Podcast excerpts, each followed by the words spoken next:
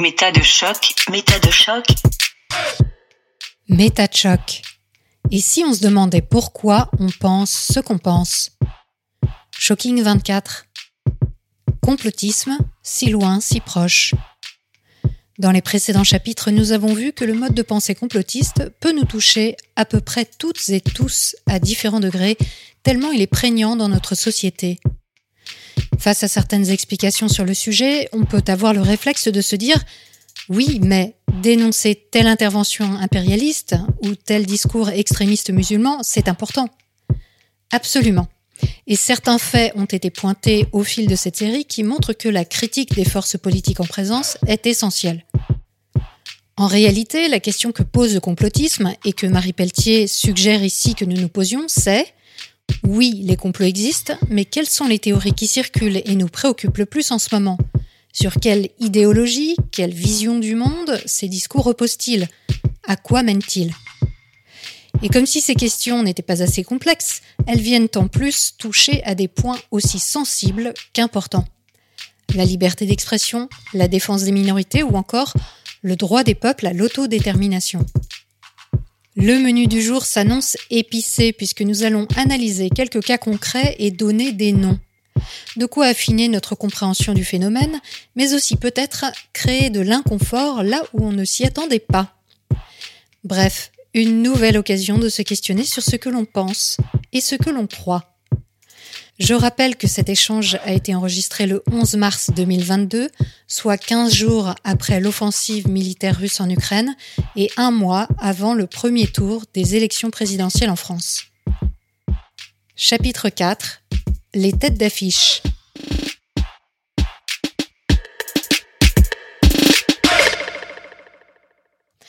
Est-ce que vous diriez qu'aujourd'hui tout se joue en termes de complotisme sur les réseaux sociaux? Moi, je pense pas du tout. Et je pense que c'est une erreur qu'on fait, c'est de penser que le problème vient des réseaux sociaux et que la solution viendra des réseaux sociaux aussi en quelque sorte.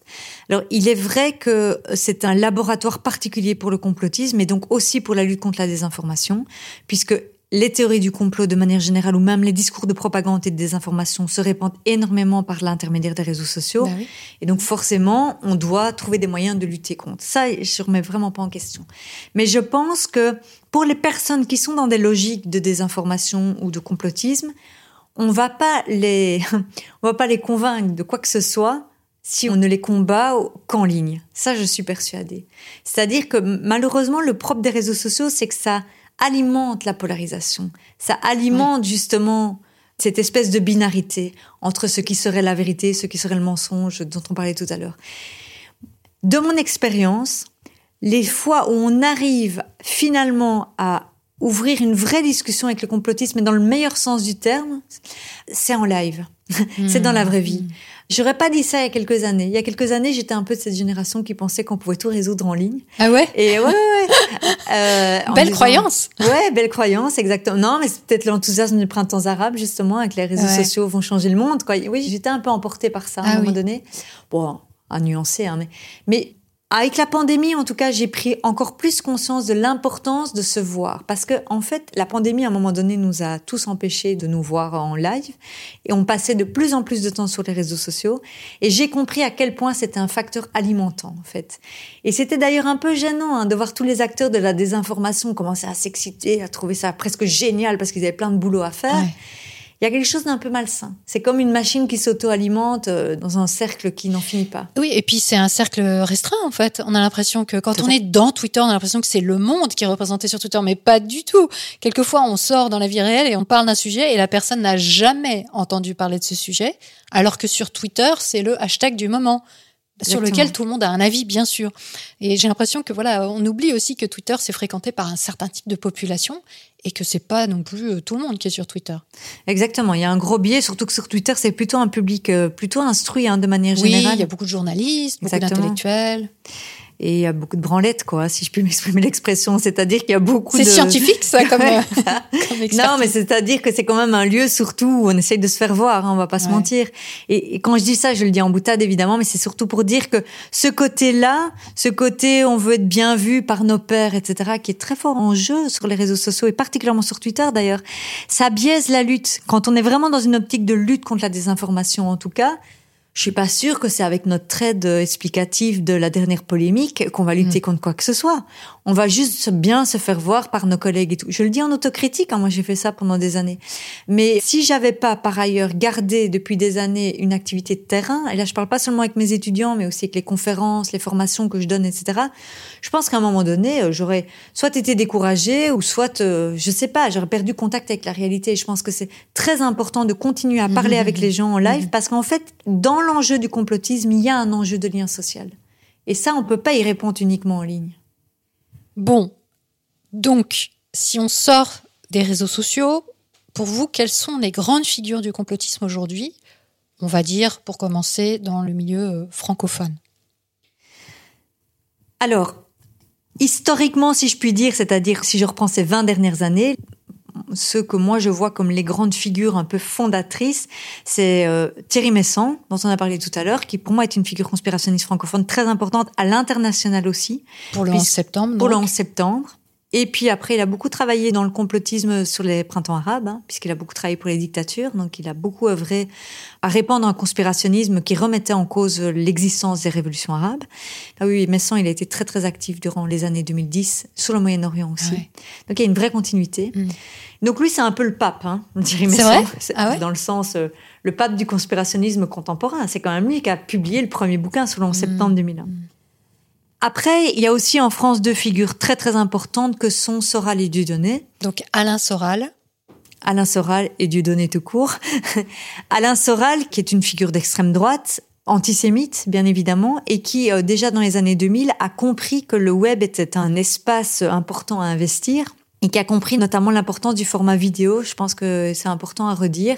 C'est que c'est un des premiers hein, qui a fait ces espèces de longues vidéos fleuves où il parle pendant une heure, où il explique euh, à quel point les juifs euh, nous manipulent ou euh, à quel point... les sionistes Les sionistes, oui, effectivement.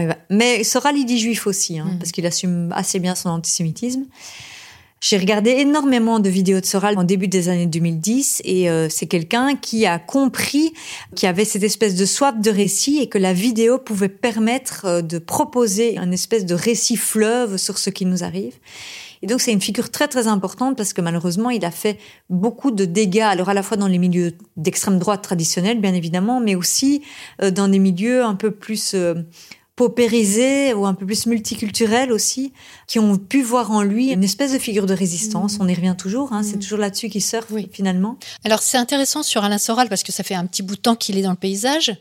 Et certaines voix s'élèvent aujourd'hui pour dire que ses positionnements sur le Covid montreraient qu'il se serait euh, pas forcément radicalisé parce qu'il l'est déjà depuis longtemps, mais que peut-être qu'il commencerait à perdre la tête, hein, qu'il commencerait à devenir un peu fou. Est-ce que vous avez pu observer une progression, une évolution dans son discours depuis 20 ans?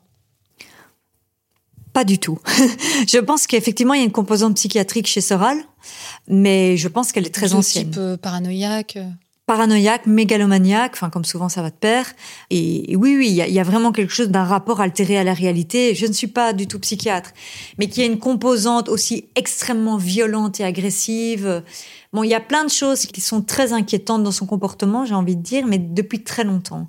Et on a toujours un petit peu ce discours, enfin souvent en tout cas sur les figures conspirationnistes, de croire qu'elles se radicalisent avec le temps, alors qu'en fait quand on remonte dans le temps, on voit qu'elles étaient déjà aussi extrêmes ou qu'elles hmm. étaient déjà aussi violentes. On l'avait pas vu. Simplement, on ne voulait pas le voir. Je pense hmm. que c'est souvent ça.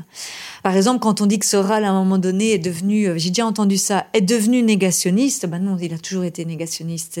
On, aime bien parfois, c'est un on collectif, hein, refaire un peu l'histoire et croire qu'avant c'était des gentils. Et d'ailleurs, ce positionnement-là, de dire avant c'était un gentil, beaucoup de gens l'ont sur une troisième figure que je voulais évoquer, c'est Dieudonné. Parce que ça, c'est typiquement une figure où les gens disent, ah, mais il était bien avant, et puis à un moment donné, il a mal tourné. Euh, voilà.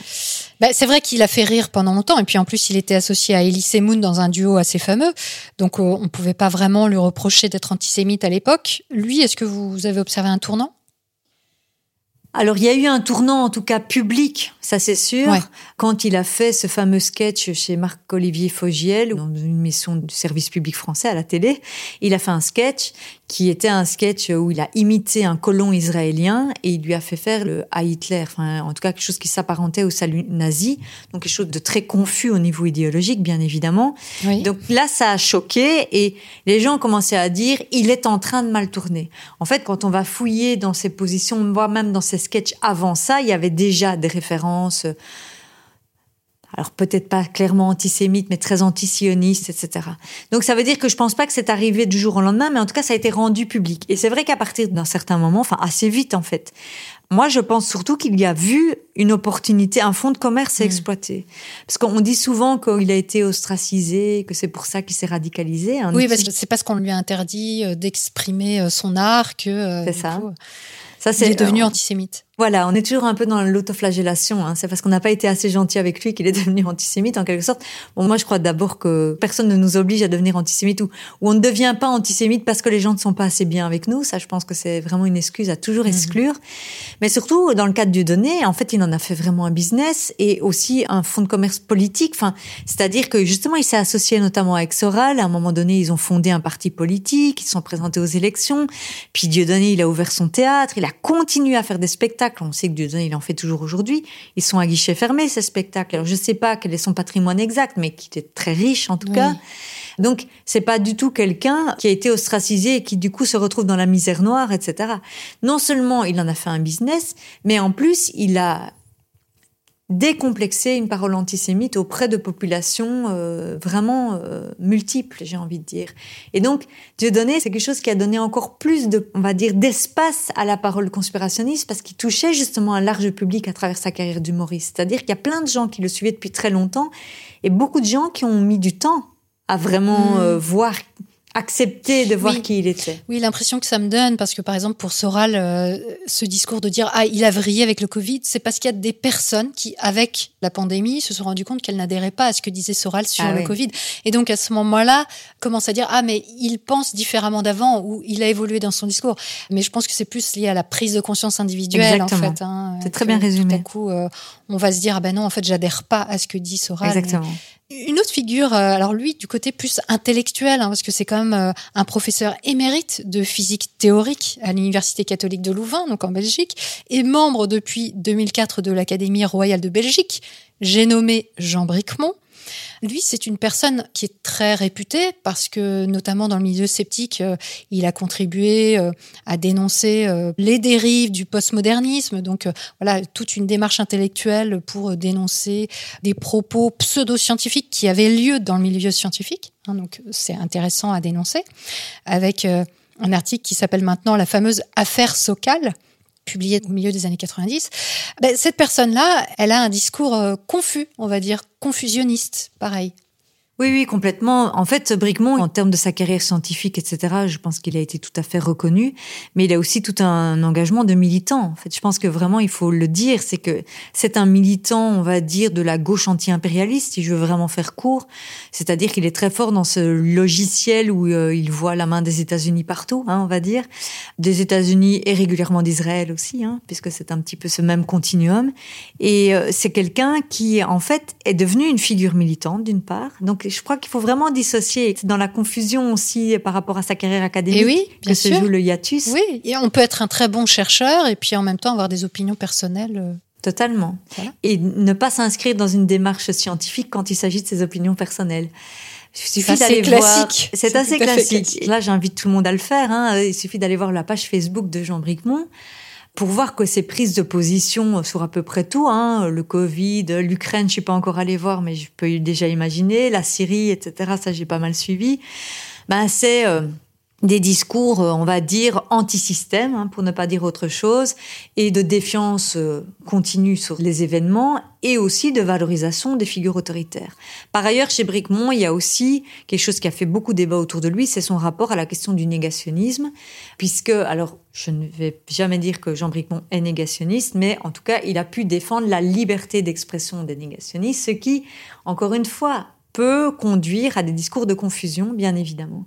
Et donc, il y a, si on veut, une espèce d'ombre qui a été jetée sur ce personnage, parce que, à la fois, il était porté au nu par toute une série de personnes en raison de ses travaux passés, et en même temps, ben, il y avait tout cet engagement militant avec des personnes pas toujours recommandables, avec aussi cette espèce de posture chez Bricmont qui est un peu de dire, euh, moi je parle à tout le monde, c'est-à-dire l'antisystème qui en quelque sorte n'accepte pas d'ostraciser mhm. certaines personnes parce que ce serait le système qui ostraciserait ces personnes justement.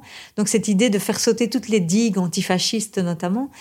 Et donc, du coup, ben voilà, c'est un personnage trouble et qui, pour moi, et c'est intéressant que vous le citiez parce que, pour moi, quelque part, au quotidien, un Jean Bricmont va me causer plus de soucis au niveau du discours qu'un Alain Soral. Parce qu'Alain Soral, on va tous rapidement quand même se mettre d'accord, globalement, pour dire, OK, c'est un facho. Et puis, ce qu'il dit est clair. Voilà, et ce qu'il dit est clair. Par contre, un Bricmont, il va toujours avoir cette espèce de zone de trouble, zone d'ombre, où on ne sait pas très bien, où certains disent oui, mais enfin quand même, dans les années 80, il a fait quelque chose de bien, etc. Et ces personnages-là, qui sont dans la confusion, on pourrait dire, je trouve, euh, en termes de conspirationnisme, sont quelquefois beaucoup plus compliqués à combattre. Oui, sans doute, sans doute. Et c'est vrai que cette idée d'aller contre la répression, euh, entre guillemets, de la liberté de parole, de la liberté d'expression, c'est toujours très compliqué. Parce que c'est quoi la liberté de parole et c'est quoi sa limite alors lui, il s'oppose, euh, il est pour l'abrogation de la loi française. il est belge, mais il est pour l'abrogation de la loi française euh, qui s'appelle la loi Guesso, qui justement réprime tout acte euh, raciste, antisémite et xénophobe, et qui est une loi qui date des années 90. Donc ça en dit long quand même sur son engagement? Ça en dit long. Tout à fait. D'autant que les personnes qui sont pour l'abrogation de cette loi, qui existe aussi en Belgique hein, sous un autre nom, c'est rarement des, c'est rarement des démocrates en fait au mmh. final. Parce qu'en fait c'est une loi. Alors on, peut en discuter hein, de sa pertinence ou pas, mais moi je pense quand même que c'est une loi qui justement était issue du plus jamais ça, c'est-à-dire définissait les balises de la vie en société en disant en démocratie tout n'est pas acceptable. Les discours de haine, les discours qui incitent à la violence à l'égard des minorités, les discours qui nient la réalité d'un génocide, ce n'est pas acceptable. Moi, personnellement, ça c'est mon opinion à moi, je pense que c'est très important en démocratie et que c'est justement ça que les discours conspirationnistes veulent faire sauter. En fait, les discours conspirationnistes, ils veulent faire sauter nos digues, c'est-à-dire nos repères en quelque sorte. Donc, c'est révélateur. Effectivement, c'est un de ces grands euh, chevals de bataille depuis des années. Hein. Mmh. Mais ce qui est intéressant dans le cas de Bricmont, c'est que c'est un sceptique reconnu comme tel et se revendiquant comme tel. Il est actif euh, à bien des égards dans la communauté sceptique. Et ça montre à quel point bah, être sceptique, c'est-à-dire avoir une démarche de doute méthodique, n'empêche pas d'être conspirationniste, n'empêche pas d'être du côté d'une libéralisation de la parole d'extrême droite. Donc, euh, je trouve ça très intéressant parce que souvent on dit oui, bah, une fois qu'on est sceptique, ça veut dire qu'on est du bon côté de la barrière. Ça veut dire que euh, forcément, on a un discours euh, suffisamment euh, clair et solide pour être porteur de la raison ou de la vérité. C'est faux. C'est faux parce que bah, tout sujet, tout sujet va avoir une résonance pour nous plus ou moins affective, plus ou moins personnelle. Et à ce sujet-là, à tel sujet, on va appliquer plus ou moins un doute justement méthodique. Et je crois qu'il en est un bon exemple. Oui, oui, il a un très bon exemple de ça, effectivement. Alors, dernière figure, peut-être euh, dont on pourrait parler un peu plus en détail, c'est Éric Zemmour, parce que lui, c'est un peu la grande star du moment. Oui, c'est la star du moment et c'est pas pour rien que c'est la star du moment parce qu'en fait, je pense que Zemmour, il cristallise très bien le moment politique dans lequel on est actuellement, c'est-à-dire l'aboutissement de toute une séquence politique qui dure depuis 20 ans, que j'ai décrite tout à l'heure, la pensée civilisationnelle, la pensée anti-système. Et lui, c'est un peu la synthèse de tout ça. C'est-à-dire qu'en dehors de son personnage, j'ai envie de dire, en termes de discours, c'est quelqu'un qui à la fois va être dans un discours du type les médias nous mentent, les politiques nous manipulent, etc. Donc la conspiration. La conspiration. Petite parenthèse, il est gonflé de dire ça alors qu'il est dans les médias depuis 15 euh, ans facile, hein, mais bon. Et puis évidemment sur le civilisationnel aussi, avec son discours très islamophobe, prétendument laïque, mais qui est plutôt un, rejet des musulmans, enfin même pas plutôt, clairement un rejet des musulmans. Pour moi, c'est un petit peu comme Trump, si vous voulez, si je puis me permettre la comparaison. Ce sont des figures politiques qui, à un moment donné, incarnent tous les discours de l'époque, quoi. Et je trouve que lui, il est vraiment l'incarnation de ça. C'est pas vraiment l'extrême droite traditionnelle française, même s'il a des liens avec elle, bien évidemment. Mais c'est, euh, j'ai presque envie de dire, l'extrême droite contemporaine, quoi, qui vient vraiment chercher les obsessions de l'époque. Hmm. Il a pas mal de discours qui rejoignent ceux des Le Penistes, en fait. Hein. Oui, d'ailleurs, euh, Marion la rejoint, hein, la petite fille de Jean-Marie Le Pen. En fait, c'est assez proche, bien évidemment, enfin, c'est même très proche du discours du Rassemblement national. Sauf que lui, je pense qu'il incarne un peu mieux l'époque, encore une fois. Enfin, c'est terrible à dire. Hein. Il a mieux compris euh, les obsessions contemporaines de manière à aussi à se présenter comme une figure héroïque, en quelque sorte, mm. qui va pouvoir nous sauver tous de, de tous nos marasmes, quoi. Et ça, je pense qu'il l'incarne très bien. Et quelque part, Marine Le Pen, qui est quand même candidate, paraît presque has-been par rapport à lui, quoi. Alors, justement, les bords politiques. Alors, on a bien compris que on a l'extrême droite, donc les personnes qu'on a déjà citées, et la famille Le Pen. Je pense que globalement, on est assez d'accord qu'il y a un discours complotiste, mais on va dire euh, dans son ADN propre, génétique, euh, et sur lequel a très très bien surfé le père Le Pen dès le départ, enfin très rapidement, hein, dès les années 80. Mais alors, vous disiez tout à l'heure que les complotistes ne sont pas d'un bord politique particulier. Alors, expliquez-nous, au niveau des grandes figures politiques aujourd'hui euh, en France ou, ou en francophonie, quels sont les discours complotistes qu'on peut trouver. Vous avez dû nous dénicher ça, j'imagine. Ouais, moi c'est un truc qui m'amuse un peu en plus d'essayer de décortiquer les discours des uns et des autres. Euh, alors c'est pas pour traquer le conspirationnisme partout, mais j'aime bien essayer de faire prendre conscience aux gens que ça se passe vraiment dans toutes les familles politiques. Ça c'est quelque chose qui me tient vraiment à cœur parce que sinon on reste toujours dans l'idée que c'est extérieur à nous et donc on s'interroge pas sur nos propres discours. Alors c'est vrai qu'en France, il y a pas mal d'exemples intéressants. Alors évidemment, il y a l'extrême droite, on l'a rappelé, il y a l'extrême gauche aussi, une partie de l'extrême gauche en tout cas. J'ai pas mal euh, travaillé sur Jean-Luc Mélenchon, je m'exprime souvent dans la presse d'ailleurs à son sujet. Hein. Mélenchon qui a quand même énormément surfé sur la posture anti-système de manière générale, anti-média notamment. Rien que le nom de son parti, la France insoumise, pour moi, ça dénote quand même d'une posture anti-système, hein, cette idée de résistance, de rébellion, mmh. etc. Donc, encore une fois, hein, je suis pas en train de dire que Mélenchon est conspirationniste, bien évidemment, mais ça veut dire que... Enfin, il tient des propos quand même, euh, clairement, où il dit qu'il y a des gens qui lui veulent du mal, et c'est quand même assez souvent dans son discours. Oui, puis il a eu des déclarations qui allaient un peu loin, comme quand il a dit que, comme par hasard, à chaque fois qu'il y avait une élection présidentielle, il y avait des attentats. Bon, voilà, c'est quand même... Là, c'est clairement conspirationniste, pour le coup. Mais je veux dire, la plupart du temps, donc il y a ces sorties-là qui sont vraiment clairement conspirationnistes, mais la plupart du temps, il est plutôt dans un anti-système mainstream, on va dire, et qui marche, c'est-à-dire qui séduit beaucoup de gens dans une certaine gauche radicale. Mais il faut pas oublier que au-delà de l'extrême droite et de l'extrême gauche, il y a aussi tout le milieu. Et ça, je pense que c'est très important à rappeler parce que je me rappelle qu'en 2017, au moment de l'élection présidentielle française, c'était au moment du premier tour, quand il y avait euh, Fillon, Mélenchon, Macron, etc.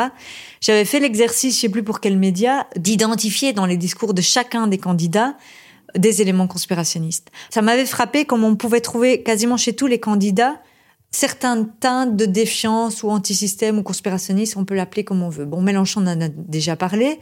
Il y avait eu Fillon avec toute son affaire, euh, avec l'emploi fictif de sa femme, etc., qui euh, criait au complot des juges. Hein. Explicitement, il l'avait dit qu'il y avait un complot des juges et des médias la contre remise en cause complète des institutions? Complète. D'ailleurs, il y a eu un moment, je ne sais pas si on s'en rappelle, quand il a appelé à manifester. Euh, contre la décision des juges, etc. Enfin, c'était quand même extrêmement inquiétant, quoi. C'était vraiment remettre en question, effectivement. Qu'est-ce qu'on met à la place des juges alors, Dans ce cas-là, c'est ça la question. Exactement. Quoi, un militaire euh, Oui, voilà. Qui va juger de quoi?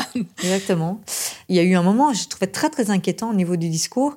Même Macron, alors encore une fois, je ne vais pas dire que Macron est conspirationniste, je dirais jamais ça, mais dans sa posture, quand il s'est présenté un peu, et pas un peu, d'ailleurs, il l'a formulé comme tel, comme je suis le candidat anti-système, donc qui ne vient pas mm. du sérail, etc. Mm. Pour moi, il surfait aussi là-dessus, bien mm. évidemment. En l'idée, le système, on sait très bien qu'il est corrompu, etc. Moi, je viens d'en dehors. Il venait pas du tout d'en dehors. En plus, c'était, en plus, évidemment, du bullshit en grande partie. Mais en tout cas, en termes de posture, c'est pas pour rien qu'il a avancé ça.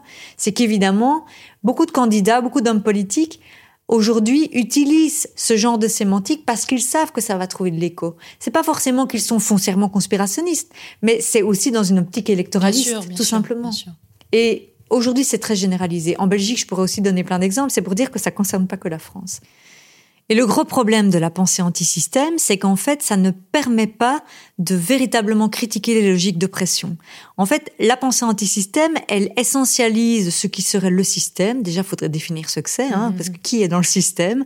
Est-ce que moi, je suis dans le système parce que je parle de complotisme, par exemple Donc, si vous voulez savoir... Oui, vous êtes dans le système, je vous le confirme. Moi, je suis dans le système, c'est ce qu'on me dit souvent, mais le système ne me paye pas, donc ça m'embête. donc, il y a cette idée d'espèce de bloc monolithique auquel il faudrait s'opposer, mais en fait, il n'y a pas de remise en question des logiques de pression, parce que les logiques de pression au sein de la société qui sont réelles, par exemple la logique de pression euh, machiste, la logique de pression euh, de la bourgeoisie, la logique de pression euh, des blancs sur les minorités culturelles, etc. On peut décliner ça à l'infini quasiment. Il y a énormément d'oppression dans notre société, bien évidemment. Mhm. Pour les remettre en question, pour moi, d'abord, il faut appréhender leur complexité. C'est pas un bloc monolithique qui décide toujours la même chose de manière concertée. C'est en fait des intérêts divergents qui vont dans tous les sens et qui, euh, alors avec certaines collusions d'intérêts bien évidemment, mais avec une nécessité d'identifier les vrais responsables. En fait, le complotisme n'identifie pas les vraies responsabilités. Il est dans une logique de rejet de, et de désignation de coupables, de boucs émissaires. Oui, c'est ça. Mais la politique, c'est pas désigner des boucs émissaires. Enfin, pour moi, en tout cas, si je veux changer le monde, ce qui est quand même normalement le but quand on fait de la politique, c'est qu'on veut pointer les responsabilités pour au final changer les choses. Le Apporter des solutions, des propositions. Exactement, apporter des propositions efficaces, efficientes dans le réel. Pour moi, c'est le plus grand reproche qu'on peut faire au complotisme, en fait. hein. Si on peut vraiment faire son plus grand reproche, c'est qu'il ne pousse pas à l'action politique. En tout cas, pas une action politique constructive. Il peut éventuellement pousser à des actes, bah, comme on a vu au Capitole, par exemple, hein, de, De remise- révolte. de révolte Mm. et, et de révolte insurrectionnelle, donc de Mm. remise en question des institutions. Ça, c'est vrai. Mais ça, c'est pas le logiciel progressiste. Pour moi, le logiciel progressiste, c'est de faire des actions pour changer la réalité de manière à ce que les gens vivent mieux, en fait, tout Mm. simplement. Est-ce qu'on peut dire que, par exemple, tout ce qu'on entend sur le wokisme, hein, ces nouveaux termes, la cancel culture, etc., ça participe de ce discours euh, conspirationniste? Moi, je fais un lien très clairement parce que, en fait, le lien que je fais, c'est que ce sont des discours réactionnaires. C'est-à-dire que le conspirationnisme, pour moi, il fait partie de la réaction. hein. C'est-à-dire qu'il pourfend les mouvements d'émancipation sociale, on pourrait dire ça comme ça. Et pour moi, la critique de la culture woke ou la critique de la cancel culture, ça vient en grande partie de sphères réactionnaires qui ne vivent pas très bien le fait que des jeunes militants noirs, trans, homosexuels, euh, femmes, etc., on peut décliner, prônent une société d'égalité et surtout revendiquent leurs droits, soient vindicatifs. En fait, ceux qu'on appelle les woke, d'abord, ça n'existe pas vraiment, hein, c'est surtout une étiquette de discrédit. Hein. Euh, En Europe, en tout cas, en oui. Europe en tout cas. Hein. C'est en fait toute cette nouvelle génération de militants qui nous notamment des États-Unis, qui ces dernières années a mis vraiment en avant la défense de ses droits et l'a mis de manière très revendicative, on peut dire ça comme ça, c'est-à-dire c'est décider de ne rien laisser passer par rapport à la défense de leurs droits. C'est par exemple le cas des jeunes noirs américains, le cas aussi de jeunes femmes après MeToo. Ouais. Et c'est vrai que c'est un militantisme qui peut être euh, volontiers, euh, je vais pas dire agressif, mais en tout cas euh, vindicatif. Je peux pas le dire autrement. Et je pense que ça gêne les sphères réactionnaires. Évidemment que ça les gêne quand, par exemple, des jeunes militants, jeunes ou moins jeunes d'ailleurs, parce que moi je suis un peu woke aussi, euh, disent qu'ils veulent plus entendre telle personnalité parce que c'est un violeur. Alors le réactionnaire va dire mais comment ose-t-il alors que normalement c'est la justice qui doit s'occuper des violeurs, c'est pas les militants. Mais sauf que le militant il se prend pas pour un juge. Le militant il dit juste ce que lui accepte ou pas dans les lieux où, où il va ou dans les lieux publics quoi tout simplement. Et donc il y a cette espèce de militantisme aujourd'hui de personnes issues de minorités particulièrement qui revendiquent leurs droits de manière de plus en plus forte. Et évidemment en face on a une réaction très forte aussi. Oui. Et pour moi je l'analyse comme ça. Et le point commun que je vois avec le conspirationnisme c'est vraiment ça. Oui, il y a une stigmatisation des minorités, mais ça c'est très facile à faire. Hein. C'est très facile de pointer du doigt et de dire le dysfonctionnement de la société et le manque d'unité nationale viendrait de personnes qui se plaignent alors qu'elles n'ont aucune raison de se plaindre ou des choses comme ça. Exactement. Voilà. Et c'est vrai que par exemple, quand on regarde un peu le discours de Zemmour vis-à-vis des femmes, par exemple, hein, on peut voir un côté extrêmement réactionnaire euh, où chacun est à sa place euh, et où les femmes doivent être femmes et les hommes doivent être hommes. On ne sait pas ce que ça veut dire exactement, mais enfin, on a une petite idée quand même.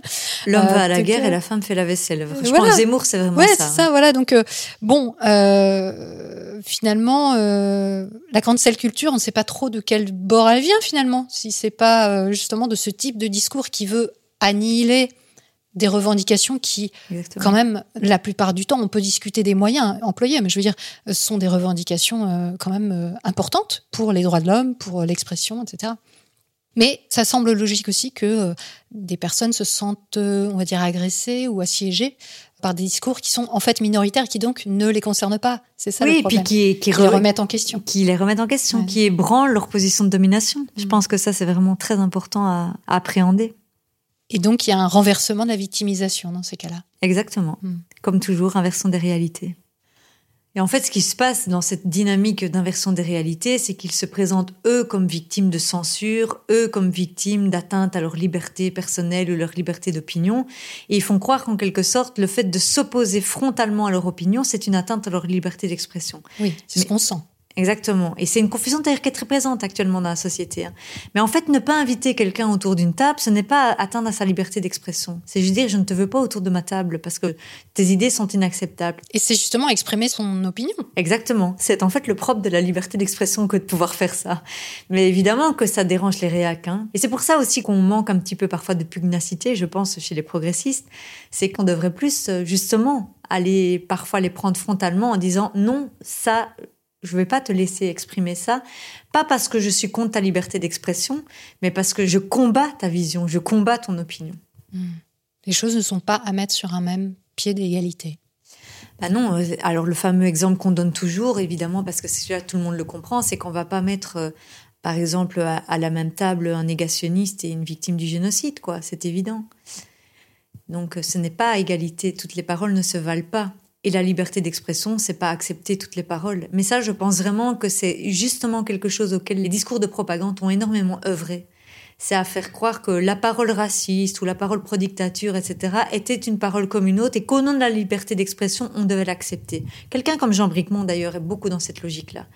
C'est-à-dire de faire croire que toute critique d'une parole raciste ou d'une parole pro-dictature, etc., est une atteinte à la liberté d'expression. Alors que c'est simplement le propre du combat politique, tout simplement. Et alors tout à l'heure vous disiez oui, mais le problème des théories complotistes, c'est qu'en fait elles n'apportent pas de solution, c'est qu'elles ne proposent pas une réelle euh, réflexion. Et quelque part on pourrait en déduire que ça mène à l'inaction. Et c'est aussi ce qu'on observe d'ailleurs euh, quand je fais la critique de la spiritualité New Age. C'est justement cet aspect-là d'hyper-individualisation qui empêche euh, une réelle approche collective. Mais quand on regarde dans les faits ce qui se passe chez les personnes qui promeuvent les théories du complot, c'est que elles s'organisent et elles font des choses. Donc moi j'aurais tendance à dire que non, il n'y a pas d'inaction. Au Canada par exemple, euh, j'entends parler aux États-Unis de freedom fighters, donc les gens qui se regroupent pour être donc euh, les combattants de la liberté, hein, euh, littéralement, des personnes qui vont s'organiser en communauté, euh, euh, créer des écoles spécifiquement pour leurs enfants, pour pas qu'ils aient à porter le masque, pour pas que leur cerveau soit lavé par l'éducation publique, etc. Ou des gens qui se regroupent dans des villages, par exemple anthroposophiques, comme on peut trouver en France à, dans le village d'Eour, où les gens voilà se regroupent. Et un autre exemple super notable, c'est le fameux mouvement One Nation en France, où une personne, un couple, mais principalement une femme, propose de créer une communauté autonome où euh, voilà, ils seront des citoyens souverains qui ne se soumettront plus aux lois françaises, euh, qui ont un côté un peu survivaliste comme ça qu'on retrouve euh, et puis euh, très emprunt euh, voilà de, spiritualité encore une fois New Age avec les énergies, euh, le fait d'exprimer son potentiel divin dans l'amour universel. Et puis un dernier exemple que je donne et puis je, vous laisse répondre à ça, mais il y a un autre groupe aussi qui est assez emblématique qui est le groupe Vivi. Donc c'est deux V, V tiré du bas V qu'on trouve sur internet et puis sur Telegram, qui est un groupe underground anti-vax qui mène des raids numériques, qui va même jusqu'à euh, faire des menaces et voire des appels à la violence sur non seulement des personnes qui agissent euh, sur les réseaux sociaux et qui parlent du vaccin et des choses comme ça, mais même vis-à-vis de politiques locaux qui vont euh, faire voilà des appels à la violence. Donc en ce moment, ils sont en train de passer devant la justice pour ce genre de choses. Donc on, on sent qu'il y a un passage à l'acte quand même dans Oui, tout oui, ça. en fait, effectivement, c'est pas tant que ça ne pousse pas à l'action en tant que passage à l'acte, mais c'est que le conspirationnisme n'a pas pour but de changer le réel, de faire améliorer vraiment les choses qu'il prétend dénoncer. C'est-à-dire que le conspirationnisme, de manière générale, c'est surtout une posture de dénonciation. En tout cas, pour ceux qui consomment le complotisme quotidien, on va dire. hein. La plupart du temps, ça leur offre une posture de dénonciation, mais qui ne les pousse pas, par exemple, à des actions concrètes de solidarité. euh, je sais pas moi, avec les migrants ou de bénévolat ou euh, d'action humanitaire. Par contre, et là où je vous rejoins et en vous écoutant, je me disais oui, c'est vrai que je pourrais préciser ça, c'est qu'il est évident, et ça aussi c'est un truc que je dis depuis des années, que comme tout imaginaire de rupture, à un moment donné, ça conduit à une certaine forme de passage à l'acte et de passage à l'acte violent, Eh oui. bien évidemment. Et donc, c'est pas de l'action euh, politique dans le sens que moi je l'entendais, c'est-à-dire euh, action pour changer les choses, euh, Les lois. les- voilà, exactement. Mais c'est, en fait, c'est pour ça que je parle souvent aussi de l'imaginaire insurrectionnel. hein. C'est l'idée d'en découdre avec avec, l'idée d'en découdre Oui, avec les oui, institutions. c'est très clair. présent. Ah hein. oui. C'était présent chez les Gilets jaunes aussi, Mm. par exemple. hein, Mm. Cette idée-là. Par exemple, les Gilets jaunes, on pourrait dire, ben, quoi qu'on puisse dire comme critique, ben, quelque part, ils ont un peu agi. En tout cas, ils sont sortis de chez eux, hein, rien que ça. Mais surtout, il y avait cet imaginaire insurrectionnel, cette idée qu'à un moment donné, on va aller chercher Macron, quoi. C'était aussi ce qui était à l'œuvre dans le Brexit en Grande-Bretagne, en grande partie. C'est-à-dire, euh, c'est une certaine action, d'accord, c'est vrai, mais une action euh, pour en découdre avec les institutions. Oui, de rupture et de rejet. Et c'est vrai qu'on est à un moment politique où cette organisation-là est réelle. C'est-à-dire que des groupes s'organisent très concrètement dans cette optique-là. Oui, mais est-ce qu'on peut pas faire un rapprochement avec, par exemple, les actions syndicales euh, des années 30, 40, 50, ou même avant, où il y avait une sorte de, voilà, de vouloir en découdre avec les autorités et de dire ça va pas. On n'a pas forcément les solutions à apporter, mais euh, il y a un problème. Il faut respecter, il faut apporter plus de droits aux gens, etc. La ligne peut être un peu ténue, hein, et je pense notamment, si je reprends l'exemple des Gilets jaunes, que une une partie d'entre eux pensaient s'inscrire dans cette tradition-là, ça c'est sûr. Maintenant, bon, d'abord, on n'est pas dans le même contexte que les années 30, ça c'est sûr, mais, mais surtout, un syndicat, normalement, il veut pas détruire l'institution. Il veut euh, éventuellement euh, réformer les choses, etc. il veut y contribuer, en fait. Mais voilà, Mm. dans mon esprit en tout cas, de militante, parce que je suis aussi une militante, le militantisme sain, en quelque sorte, ça doit être de vouloir effectivement faire changer les choses, parfois de manière un peu radicale. Je suis pas forcément contre la radicalité en tant que telle, mais dans une optique d'améliorer les choses pour tous et dans cette espèce de contrat social basique qu'on ne remet pas quand même en question certains principes ou certaines institutions de notre société. Je pense que c'est ça un peu la ligne de démarcation, que l'imaginaire antisystème, il veut tout foutre à terre. Oui. Et ça, par contre, je trouve que c'est beaucoup plus dangereux, surtout en démocratie. Mm. Parce que si on met à terre le- les institutions démocratiques, on met quoi à la place? Voilà. Alors, je vais vous demander maintenant de sortir votre boule de cristal et de me dire comment vous voyez l'avenir du complotisme. Je suis à la fois très pessimiste et très optimiste. Je suis souvent un peu les deux en même temps. Très pessimiste parce que je pense qu'en fait, on a laissé les choses aller beaucoup trop loin. C'est-à-dire qu'on a beaucoup de retard. Moi, je pense tout simplement dans la lutte contre le complotisme. Bon, maintenant, on est beaucoup à travailler là-dessus quand même. Mais on a mis du temps à réagir et surtout politiquement. Je trouve qu'il y a encore très peu de réponses vraiment conséquentes à ce phénomène. C'est-à-dire vraiment des vrais projets politiques construits. Or, c'est ça qu'il faut, à mon avis. Et ça, il y en a encore vraiment peu. Et quelque part, surtout avec le Covid, on l'a vu, j'ai l'impression qu'on s'est fait vraiment doubler, quoi, sur plein de questions. Sur la question vaccinale, par exemple. J'ai vraiment eu le sentiment, tout d'un coup, que les anti-vaccins avaient pris tellement, tellement d'avance sur nous, en fait, que nous, on ramait derrière eux. Et donc ça, ça me rend un peu pessimiste en me disant, on a du retard à rattraper. Maintenant, je pense aussi qu'il y a beaucoup plus de gens qui sont conscientisés aux enjeux du complotisme qu'il y a quelques années. On parlait des jeunes tout à l'heure, qui globalement sont beaucoup mieux formés à détecter une mauvaise information, etc. Donc, je pense quand même que la résistance au sein de la société, elle est quand même bien meilleure qu'il y a quelques années. Et qu'il y a quand même toute une série de gens qui vont plus se laisser faire de la même manière qu'ils auraient pu le faire il y a quelques années. Donc, euh, voilà, je tiens un peu les deux ensemble, j'ai envie de dire, en me disant en même temps, purée, euh, on a du retard, surtout en termes de propositions politiques, et en même temps, on a quand même avancé, notamment dans le domaine de l'éducation. Et donc, euh, moi, ce que j'espère le plus, mais ça, c'est pas la boule de cristal, c'est plutôt mes espoirs à moi, c'est qu'un jour, on en finisse avec cette manière de penser, parce que je trouve qu'elle nous a beaucoup avilis. Elle nous a rendus mesquins. Enfin, ça, c'est peut-être la démocrate en moi qui parle, mais ça nous a rendus comme des êtres un peu désabusés, euh, Oui, sans cyniques. aucun doute, sans aucun doute. ouais. Et, et ça, j'espère que ça finira un jour, mais j'ai pas la boule de cristal pour le voir. Mm. Mais quand on voit les États-Unis, vous disiez tout à l'heure qu'on est fort inspiré par ce qui se passe aux États-Unis et que ça nous arrive au bout d'un moment, euh, ça se vérifie souvent. Aux États-Unis, on a l'impression que la maturation du complotisme euh, par rapport aux élections risque vraiment de mettre en péril le processus démocratique. Alors bien sûr qu'il y a eu l'attaque du Capitole, mais même en général, on commence à avoir des doutes sur la stabilité démocratique euh, des États-Unis. Oui, ce qui est tout à fait effrayant, hein, parce que quoi qu'on pense des États-Unis, ça reste quand même la principale référence en termes de démocratie. Hein, on va pas se mentir. Enfin, je veux dire sur le plan mondial, si la démocratie américaine est ébranlée, on est tous ébranlés. En On est de mal. On est on mal. est très mal. Ça, c'est clair. Alors, je connais beaucoup moins le contexte américain, donc je m'avance moins dans les explications, etc. Mais il est vrai que j'ai l'impression qu'aux États-Unis, il y a deux mouvements conjoints. Il y a à la fois ce conspirationnisme euh, insurrectionnel, qui est vraiment très actif et véhément, et qui effectivement fait vraiment craindre une fragilisation réelle des institutions, voire même une destruction, on pourrait dire. En même temps, on en parlait d'ailleurs tout à l'heure, les mouvements d'émancipation ont pris aussi énormément d'ampleur aux États-Unis ces dernières années. Le mouvement Black Lives Matter, le mouvement MeToo, le mouvement euh, de manière générale euh, des droits civiques en fait, Ouais. hein, qui existe depuis très longtemps, mais qui a été réactivé ces dernières années. Donc Oui, mais ça montre le. Oui, et en même temps, on montre à quel point c'est clivé. Quoi. Il y a très clairement là deux camps totalement opposés. Ouais. Et ça, je me rappelle qu'au moment de l'élection de Trump, euh, les Américains racontaient ça que dans les familles, euh, les familles se coupaient en deux entre Ouais. les pro-Trump et les anti-Trump et que c'était terrible. Mais quelque part, on a vécu un peu ça avec les vaccins, je trouve. Mhm. De plus en plus, on voit cette polarisation. Mais voilà, mais moi, c'est quand même pour ça que je continue à croire en la jeune génération militante, notamment aux États-Unis, et que je la défends contre les discours réactionnaires dont on parlait. C'est que, OK, peut-être que ça entretient une rupture et une polarisation, mais en même temps, pour moi, les vrais défenseurs de la démocratie actuellement, ce sont ces gens-là. Et Soral et Dieudonné, ils sont un peu vieux, là, ils commencent à. hein, ça fait un petit bout de temps qu'ils sont dans le circuit. Est-ce que vous observez en France que euh, leur discours euh, va perdurer? Comment ça se passe? Est-ce qu'il y a une relève? Bah, il y a une sacrée relève, c'est surtout ça le problème, c'est qu'en fait, à la rigueur, maintenant, on n'a même plus besoin de Soral et Dieudonné pour euh, avoir des discours euh, soraliens et dieudonesques, en quelque sorte, parce qu'ils ont euh, formé, en quelque sorte, ou ils ont généré, je sais pas comment dire, toute une génération de jeunes militants, vidéastes, blogueurs, enfin des, des gens très actifs, notamment en ligne, qui sont...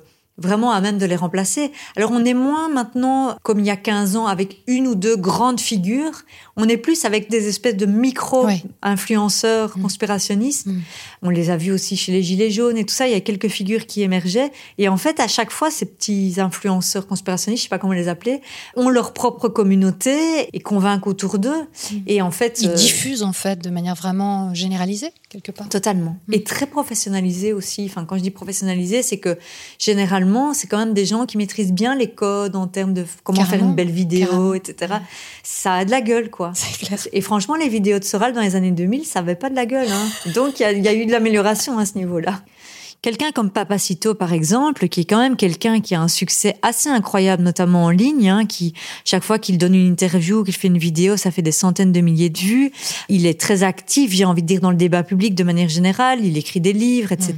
Bon, il faut rappeler que c'est une figure d'extrême droite, conspirationniste, extrêmement raciste aussi. Bon, on sait que ça va de pair, mais je pense que chez Papacito, c'est extrêmement flagrant, son racisme. Et il est jeune. Et Il faut il le jeune. préciser parce qu'il touche quand même une population jeune. Jeune et très viriliste et Ah, masculiniste, carrément. c'est-à-dire qu'il joue énormément là-dessus. Et malheureusement, il faut savoir que le masculinisme, euh, ben, dans la jeune génération, il est très fort dans certains groupes de jeunes hommes hein, actuellement, qui sont justement des gens qui ont été en partie formés par les sphères conspirationnistes et d'extrême droite, etc. Et donc, il y a toute une euh, mouvance, on pourrait dire, qui est à la fois d'extrême droite, qui est très raciste, qui est très très très fort sur les questions de masculinisme. Et Papacito, il, il incarne vraiment très bien ça, enfin très bien si on peut dire. Mm. Et c'est des figures qui sont assez redoutables parce que en fait, ils ont pu rentrer dans le débat public mainstream. C'est-à-dire que là où à un moment donné, on a quand même mis à l'écart des gens comme Dieudonné et Soral, aujourd'hui, les lignes sont beaucoup plus floues. Par exemple, Papacito, il va quand même aller dans certaines radios, il va quand même aller par exemple sur Sud Radio, qui est certes une, une radio un peu euh, problématique, c'est moins qu'on Euh, puisse dire. oui, là, là, Mais- il relaye que ces types de discours-là, de toute Oui. façon, sur Sud Radio. Oui, mais qui se présente comme un média, c'est ça que je veux dire. Et donc sûr. les lignes sont moins claires. Un peu comme Zemmour, finalement, j'ai l'impression, Papacito. Dans le style, je veux dire, il, il passe très bien. Il y a un côté à, à la fois intello, mais super proche de tout le monde. Exactement. Il utilise l'humour, euh, il utilise le style aussi. Il a, un- il a un Exactement. style vestimentaire, un style. euh, Du bagou. ouais, ouais, ouais, il est, il est fort quand même. Et l'humour. Parfois, dans ses déclarations, ça me fait un peu penser à Dieudonné parce qu'il va dire une horreur, puis il va dire non, mais c'était pour rire, Ouais. évidemment. il dit qu'il faut protéger les petits blancs. Il dit qu'il faut protéger les blancs parce que euh, ils sont mal les blancs. Ils sont persécutés. Mais ça, c'est toute l'inversion des réalités. On y revient Ils encore. sont en train d'être éteints. Bien sûr, nous Ouais. sommes menacés. Ouais. Enfin, les hommes surtout. Et, et il publie chez Ring, qui est donc un éditeur euh, clairement d'extrême droite. Qui hein. est, une, qui est Il n'y a, un pas- il y a éditeur pas d'équivoque là sur tout ça. hein. Non, non, il n'y a pas d'équivoque concernant Ring. C'est assez clair au niveau de son identité politique, on va dire. hein. C'est une maison d'édition d'extrême droite qui publie des auteurs d'extrême droite. Alors, on n'a pas Papacito, on a aussi quelqu'un comme Oberton, Laurent Oberton, qui a écrit euh, La France mécanique, si je ne me trompe pas. hein. C'est un auteur d'extrême droite aussi. Il publie aussi un dessinateur très connu dans les sphères d'extrême droite qui s'appelle Marceau, qui a beaucoup de succès, même d'ailleurs au-delà des sphères d'extrême droite, mais qui a des propos... euh, bah, volontiers euh, homophobes, racistes, etc. Donc vraiment, la ligne éditoriale de Ring est assez claire. Et euh, ce sont des gens, moi j'ai déjà eu affaire dans mon parcours, mais avec d'autres militants, hein, c'est pas spécifiquement moi, qui mènent aussi des attaques numériques très ciblées sur des personnes, qui lancent des fausses accusations. Avec des gens, il y a quelques années, on avait été accusés, soi-disant, d'avoir renverser un stand de, de la maison d'édition Ring à la foire du livre de Bruxelles. Vous êtes des vandales voilà, soi-disant, on aurait saccagé, ou en tout cas, on aurait commandité le saccage de. Bon, ce qui est évidemment totalement faux. Par ailleurs, c'était des accusations qui étaient formulées sur les réseaux sociaux et pas en justice, hein, je tiens à le dire, parce que c'est quand même pas des gens qui ont le courage non plus de leurs opinions totalement. Mais c'est pour dire que ce sont des gens qui sont dans cette optique d'attaque très personnelle envers des militants pour essayer de les décrédibiliser et dans une optique très violente. Moi, honnêtement, c'est pas du tout une affaire qui m'a affecté très profondément, mais il y a eu des gens qui ont été ciblés très personnellement sur la durée notamment des jeunes femmes qui ont été victimes de harcèlement de la part de cette maison d'édition ou en tout cas de certains de ses auteurs, où ça a pu aller très très loin, jusqu'en justice euh, précisément, mm. parce qu'à un moment donné, euh, Enfin voilà, à un moment donné, ça peut devenir vraiment quelque chose qui vient dans notre vie privée, c'est-à-dire que ce sont des acteurs idéologiques qui viennent à un moment donné nous menacer dans notre vie privée. Et ça, je pense que c'est important à dire, parce que parfois on croit que l'extrême droite, c'est juste ils font des tweets racistes et puis c'est tout. Mm. Non, on en revient au passage à l'acte. Hein. Il y a aussi une dimension de passage à l'acte. On peut aussi parler dans un genre différent de la chaîne YouTube Thinkerview, enfin qui est à la fois, euh, disons, un militant et un vidéaste. Hein, je sais pas très bien comment on peut qualifier ça. Oui, son meneur Sky. Voilà, son meneur Sky, mm. exactement. C'est un cas très intéressant et pour moi archi problématique parce qu'encore une fois, hein, Papa Cito, bon, on peut se mettre relativement d'accord quand même entre gens euh, progressistes, en tout cas que c'est quelqu'un d'extrême droite. Thinkerview, ça va être beaucoup plus discuté. Alors attention, là, on, attaque un truc. Euh, je sens que je vais avoir des commentaires. Oui, je le sais très bien. Et c'est aussi révélateur d'un problème. Hein. Si on peut pas parler de certaines choses, euh, ben, déjà, euh, ben, bonjour la démocratie. Donc, je sais bien que Thinkerview, c'est effectivement un sujet très très sensible.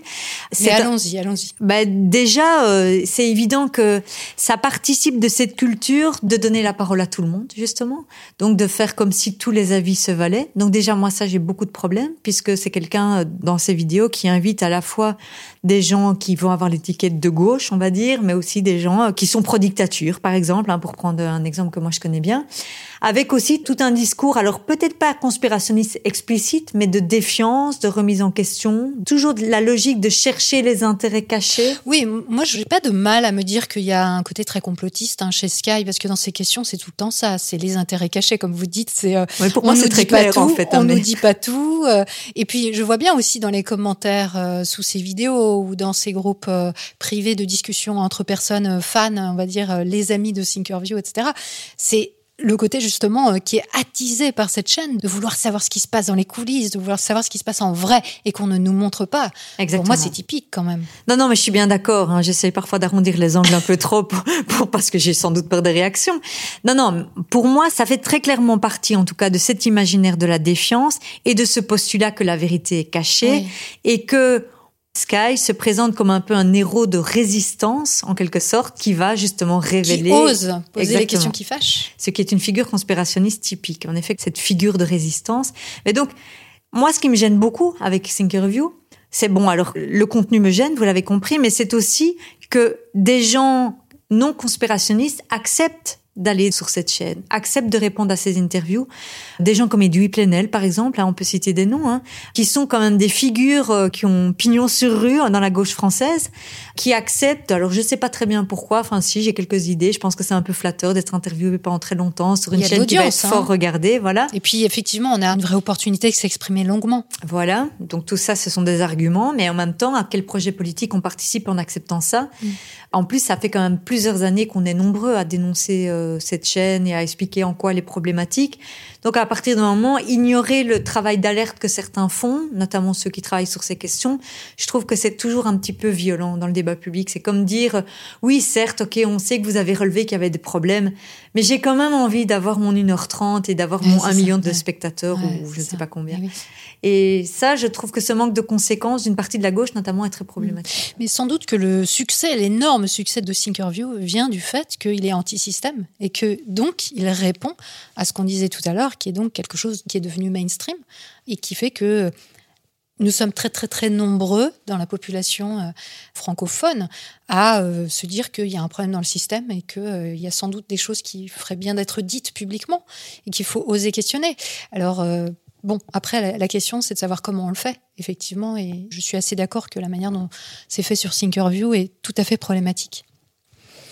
Maintenant, j'aimerais qu'on aborde une grande question, évidemment, que tout le monde se pose, c'est comment être en relation avec les conspirationnistes, comment est-ce qu'on peut dialoguer avec eux, est-ce qu'on doit dialoguer avec eux, comment les appréhender? Moi, ce que je réponds toujours, c'est que tout dépend du lien qu'on a avec la personne. Si c'est une personne de notre entourage, évidemment que ça vaut la peine de se poser cette question. Si c'est quelqu'un, euh, je sais pas, moi qu'on croise sur les réseaux sociaux ou bien euh, qu'on croise une fois dans une soirée, ça vaut pas toujours la peine de perdre de l'énergie là-dedans, très sincèrement. Oui, est-ce qu'il faut nourrir le troll? Telle est la question. bah, ça dépend. Parfois, on a la force de le faire, mais il faut savoir quand on le fait, c'est que ça ne sert à rien par rapport au troll lui-même. Ça peut éventuellement servir pour les autres gens qui nous lisent. Oui, qui observent. Exactement. Je pense que c'est plus dans ce sens-là. Mais sinon, quand on est confronté à ce genre de propos dans notre entourage, moi, je dis toujours aux gens, essayez de maintenir la relation, en tout cas si c'est une personne à laquelle vous tenez. Je crois qu'il faut pas mmh, mmh. accentuer la rupture, ça ne sert à rien. Et en même temps, pouvoir lui dire vraiment, je suis pas d'accord avec toi. Et, ça, je pense que c'est important aussi. C'est-à-dire pas seulement fuir le débat. Parce que ça, je pense que c'est souvent la tentation. Par exemple, dire, ah, il est anti-vaccin, du coup, je vais surtout pas parler de ça avec lui, parce que sinon, je sais que ça va être impossible. Je pense qu'il faut quand même parfois y aller. Il faut pas mmh. toujours contourner les sujets qui fâchent, parce que sinon, bah, finalement, on fait pas changer les choses non plus, tout simplement. Et euh, en même temps, enfin, moi, ça me fait vraiment penser encore une fois à l'appréhension des personnes croyantes.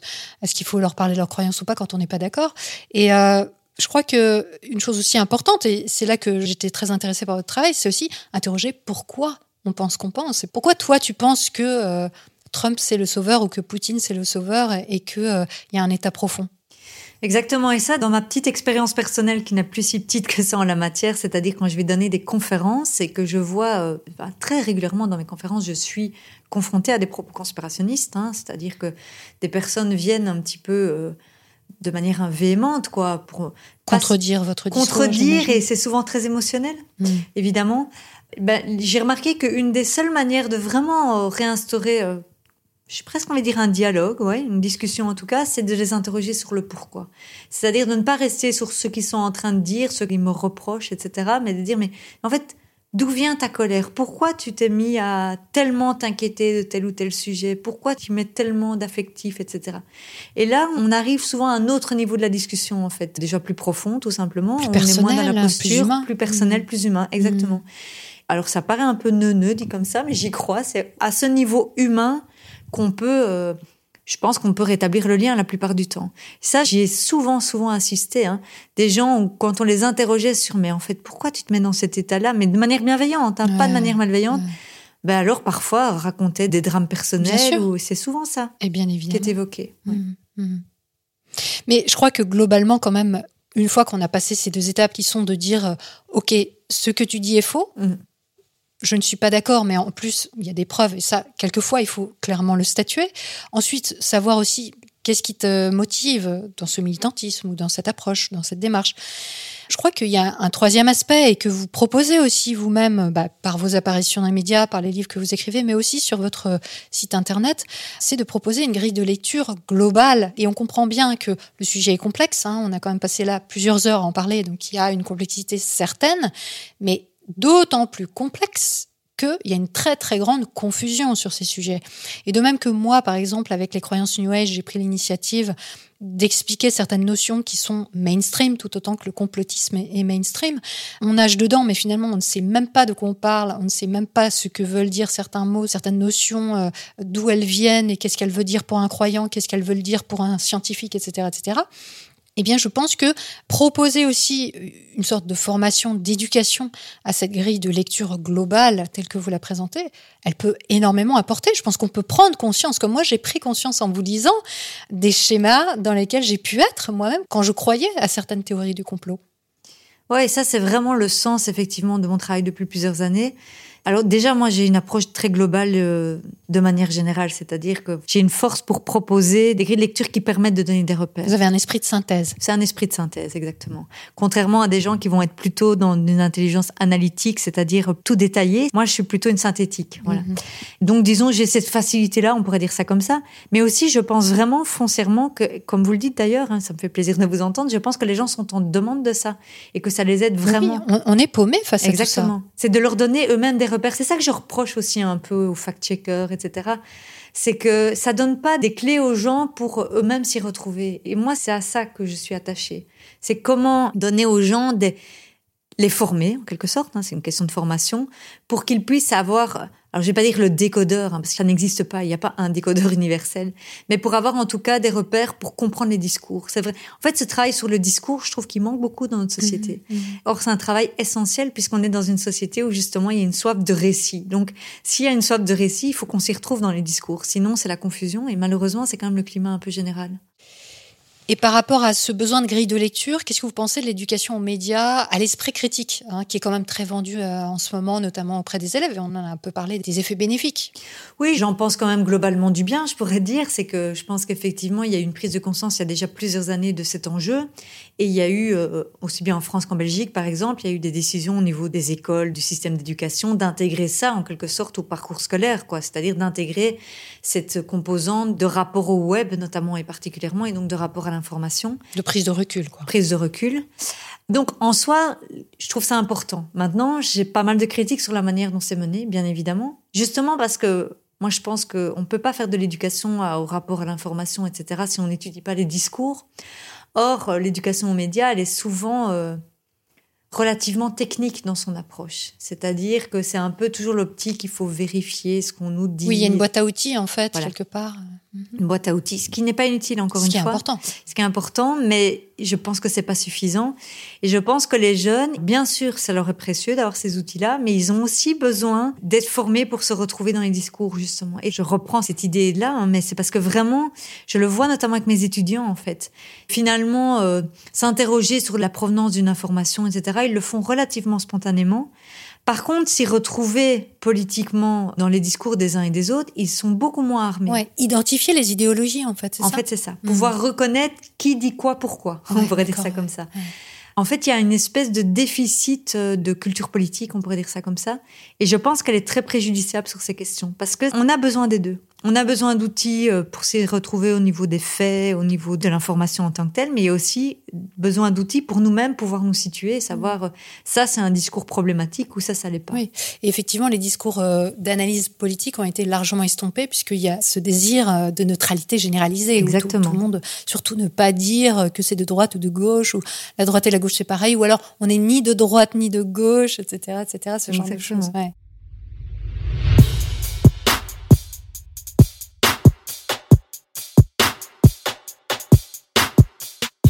Pour aller plus loin sur les sujets abordés dans cette série, je vous encourage à aller consulter les ressources mises à votre disposition sur le site métadechoc.fr. Un grand merci à celles et ceux qui ont contribué cette semaine pour que Méta de Choc, projet indépendant, gratuit et sans publicité, vive et croisse. Si vous aussi vous souhaitez faire un don ponctuel ou mensuel, suivez le lien en description. On se retrouve vendredi prochain à 18h pour le cinquième et dernier volet de cette série. D'ici là, prenez le temps d'observer la manière dont vous pensez et de la questionner. Vous n'imaginez pas ce que vous pensez.